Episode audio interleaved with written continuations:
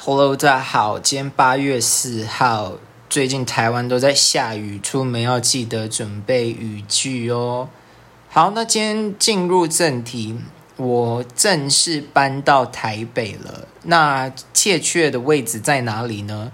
连我自己都迷路，嗯，不夸张。但是大约的 address 就是在北门捷运站附近，还算 OK 啦，就是。因为毕竟台北市的交通机能会比新竹方便太多了。OK，let's get right into it。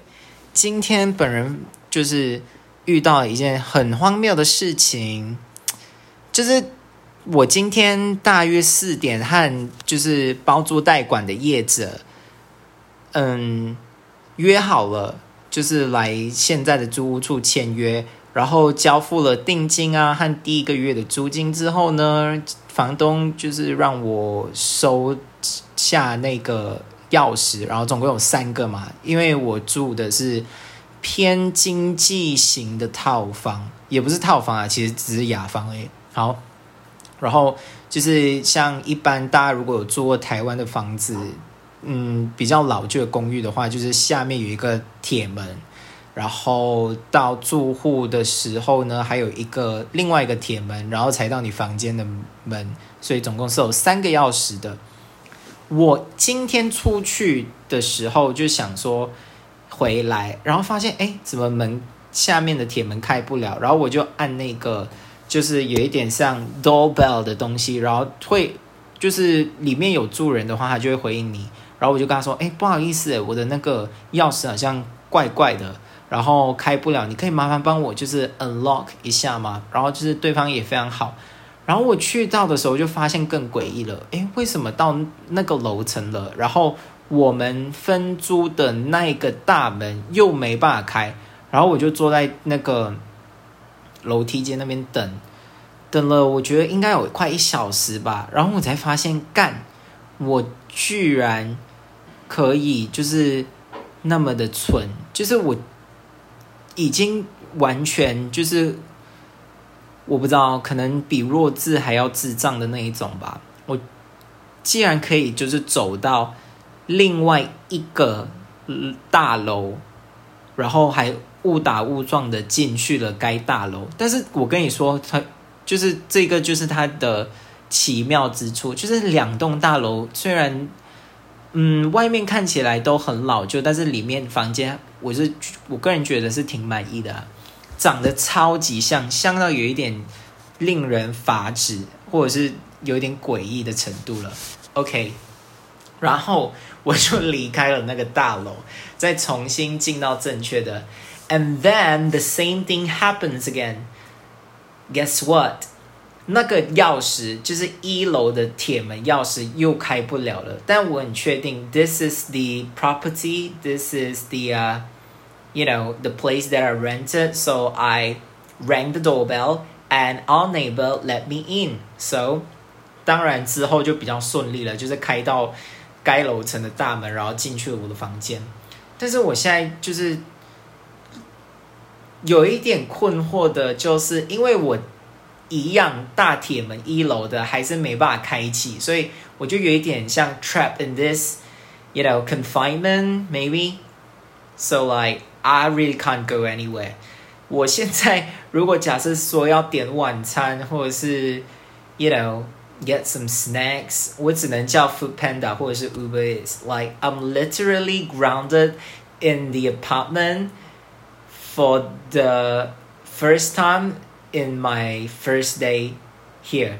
I literally just rented this this place for the first day and I'm trapped in here. Could you imagine that? So, yeah. You know, because sometimes shit happens in life. 所以也不会说它是一个很令人觉得哦，为什么很那种很衰的事情都会让我遇到之类的。我也不会觉得说哈，为什么我的命那么衰啊之类的，所以，you know，房东 should be able to be fix this problem and it's just a matter of time. So yeah, I'll keep you guys updated probably next week. I don't know, but stay safe, wear a mask, when you go outdoor and always keep hydrated because it's summer. It's the time of the year. You don't want to get another heat stroke. Okay, so 废话不多说，今天这集就先到这边了。谢大的，谢谢各位听众。You know, you guys are really patient. You, if I'm the listener or the audience, I could barely even make to the second minute. So 你们真的超棒，OK，不会有人比我衰了。So see you guys next week. Bye. Just want to add something else. Um, actually, there's a bright side to the first day of me staying in Taipei, cause there's always silver lining. Okay, let me explain. I'm not going to elaborate everything, but you know, just a peek of what's a little bit positive that had happened throughout the day. 所以我今天就是第一天来台北， 然后呢，after like all the things that I've been through, like uh, have, having the wrong keys, realizing that it rains all day in Taipei, the north of Taiwan, there's actually something that is kind of good that happens on me. You know what? Let me tell you. So, I kind of enjoy living alone in a private space, even though it costs like, you know, 10 times more expensive than living in the dormitory at your university. And by the way, 很多人不知道我休学了。If you haven't noticed, you can listen to the previous episode. Feel free to do so. Okay, so 我很讨厌住宿舍的其中一个原因呢，就是 宿舍里面有很多很恶心的人。And by that, I don't mean my roommate. I mean those who live next door. You know. 就是可能住你隔壁的那种人，but 我不是想要就是传达一个错误的 message，就是说哦，everyone who stays in this university dormitory is disgusting. No, it's just that those people that I met were like absolute freak, and trust me, I don't mean it in a good way. So there was once when I first moved in, like last year, 他就是 like you know trying to act cool, like 很热情的那种, and he started to like small talk with me, and I was like, "Hello, do I seem like the kind of person who like to have chats, conversation? Hell no!" 所以我就有一点不太想要搭理他的意思，and then right before I moved to Taipei, I realized that throughout the year I w- was seeing so much of like disgusting and irritating images, like 你会看到有一个人裸着上半身，然后在那个共用的厕所或者浴室前面刷牙，而且他就是一直看着他的裸体，然后边刷牙。I mean, if you're like a bodybuilder or you're a gym like 教练, nobody would care. But you're like the average guy and kind of like, you know, it kind of makes people's eyes hurt in a way. Yeah, so I'm not quite that judgmental, but you know what I mean. 就是尽量不要让人觉得很不舒服，and that's just a part of it。我还有看过一个人，就是他去冲凉的时候，like 他就是只是穿一个 robe，but it's not like the robe you get in a hotel when you stay overnight。它的 robe 是有一点像是 一套式的，而且它旁边是就是嗯有缝的，就是它没有合的，所以他有时候去厕所的时候，你就会看到 everything's inside。Ugh, that's that's like really hard to imagine, but once you've seen it, you can't unseen that kind of you know, horrific images. It really haunts you when you're having a nightmare in the middle of your sleep. So yeah.